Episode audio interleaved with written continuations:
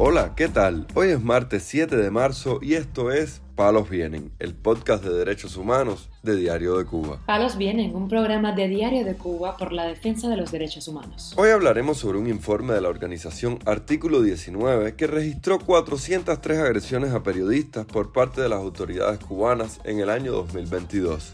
También comentaremos sobre un informe del Centro de Derechos Humanos que alertó sobre las malas condiciones en que se encuentran en prisión 15 manifestantes del 11 de julio mayores de 70 años.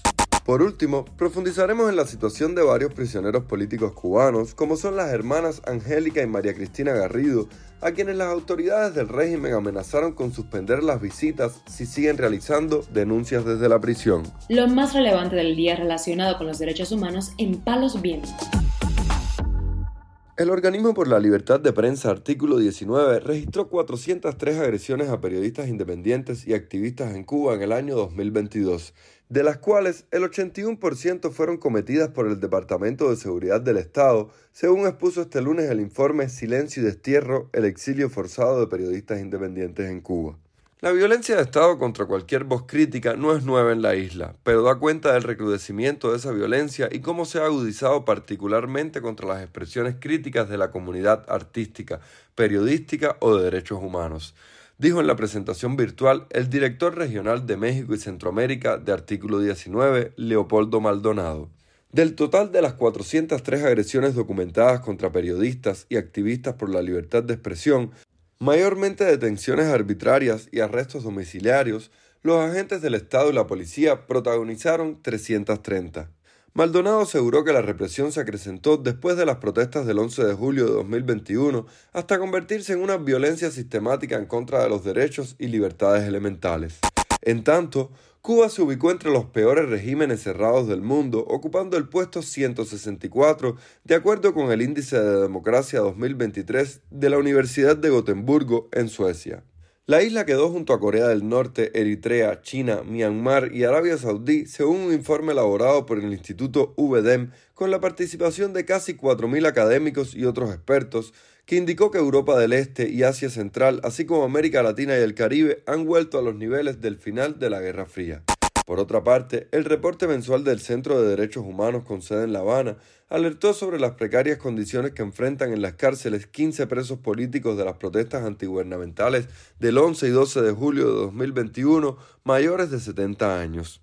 La supervisora del Centro de Derechos Humanos, Marta Beatriz Roque Cabello, dijo al respecto a Radio Televisión Martí. Estamos resaltando dentro de los presos este mes las características de algunos grupos. Este es el caso de 15 personas que tienen más de 70 años de edad y que están en la prisión en estos momentos. Personas con diferentes enfermedades, incluso algunos de ellos con características de tener que estar ingresados por meses porque la situación personal que tienen es muy difícil para una persona con esa cantidad de años en la prisión.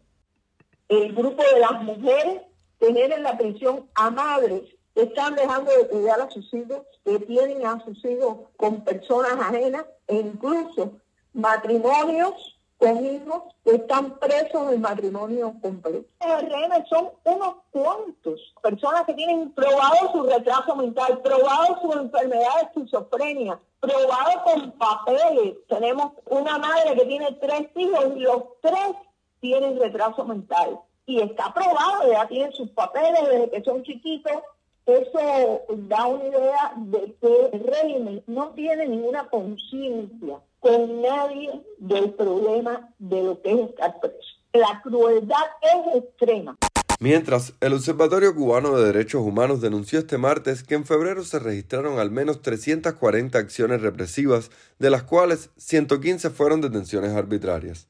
En febrero se documentaron además 225 abusos, entre ellos sitios de viviendas de activistas, maltratos a presos políticos en las cárceles, interrupción de las comunicaciones, multas, citaciones policiales y hostigamiento.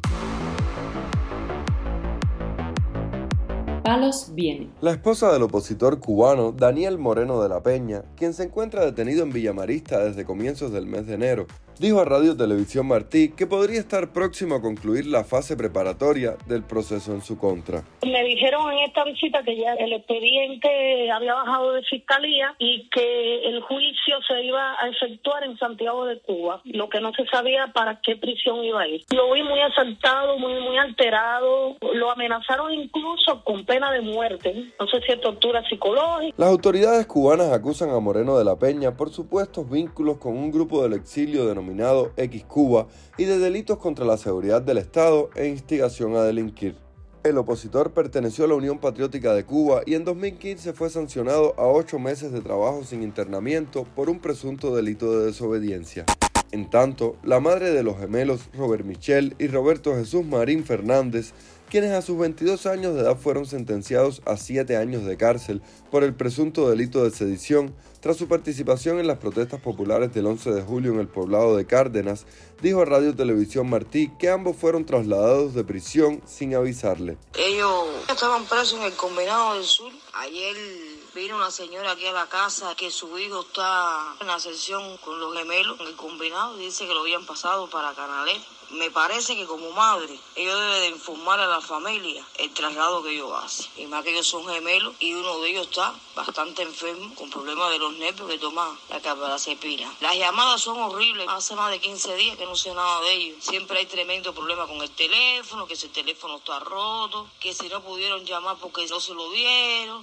Primeramente ellos los separaron, uno estuvo en el técnico, sesenta y pico días, el otro en el combinado del sur, que es Roberto Jesús, su vida su hermano. Y cuando separan unos hermanos gemelos, eso es destrucción total. Y a veces separado de su hermano, se puso muy mal. Jamás en la vida mi hijo, Roberto Jesús, le había dado aquí en la casa ataque epiléptico. Y la comida pésima, que lo que dan agua clara ahí, ellos están subsistiendo de lo poquitico que le lleva la familia a los presos porque no hay nada. La madre de los dos jóvenes también dijo al medio de prensa estadounidense que permaneció callada hasta ahora porque tenía la esperanza de que sus hijos fuesen puestos en libertad. Por último, las autoridades de la prisión Mujeres de Occidente, donde se encuentran encarceladas las hermanas Angélica y María Cristina Garrido, amenazaron con suspenderles las visitas debido a sus denuncias de violaciones en el penal, según informó Luis Rodríguez, esposo de Angélica, a Radio Televisión Martí. Oficial de la seguridad de Estado, que, que, que el encargado de que ahí ingresaron en prisión, de reprimir, de, tratar de quebrarla psicológica y físicamente, les advirtió que no podían sacar más material de, de denuncia, de acusación, alguna proclama, nada, de allá adentro a través de mí, hacia el exterior, porque me iban a prohibir las visitas nupciales con mi esposa y las visitas familiares con ellos dos. Así, resumen. Ahora, por supuesto, y ahora tendrá más apoyo porque su amenaza, porque ahora es prohibido todo el penal a raíz de la, de la carta firmada con sangre de estas 11 muchachas, en aquellas dos están, ahora prohibieron, se hizo general la prohibición. Ahora es todo el penal, ninguna reclusa puede sacar ningún documento dentro del penal hacia los familiares o hacia el exterior. Las hermanas Angélica, de 43 años, y María Cristina Garrido, de 41, fueron condenadas a 3 y 7 años de privación de libertad respectivamente por su participación en las protestas populares que tuvieron lugar el 11 de julio de 2021 en Quibicán, provincia de Mayabeque. Palos Vienen, un podcast de derechos humanos de Diario de Cuba con la producción y conducción de Mario Luis Reyes. Muchas gracias por acompañarnos este martes en Palos Vienen, el podcast de derechos humanos de Diario de Cuba. Pueden escucharnos en DDC Radio, Spotify, Google Podcast, Apple Podcast, Telegram y SoundCloud. Yo soy Mario Luis Reyes. Mañana regresamos con más información.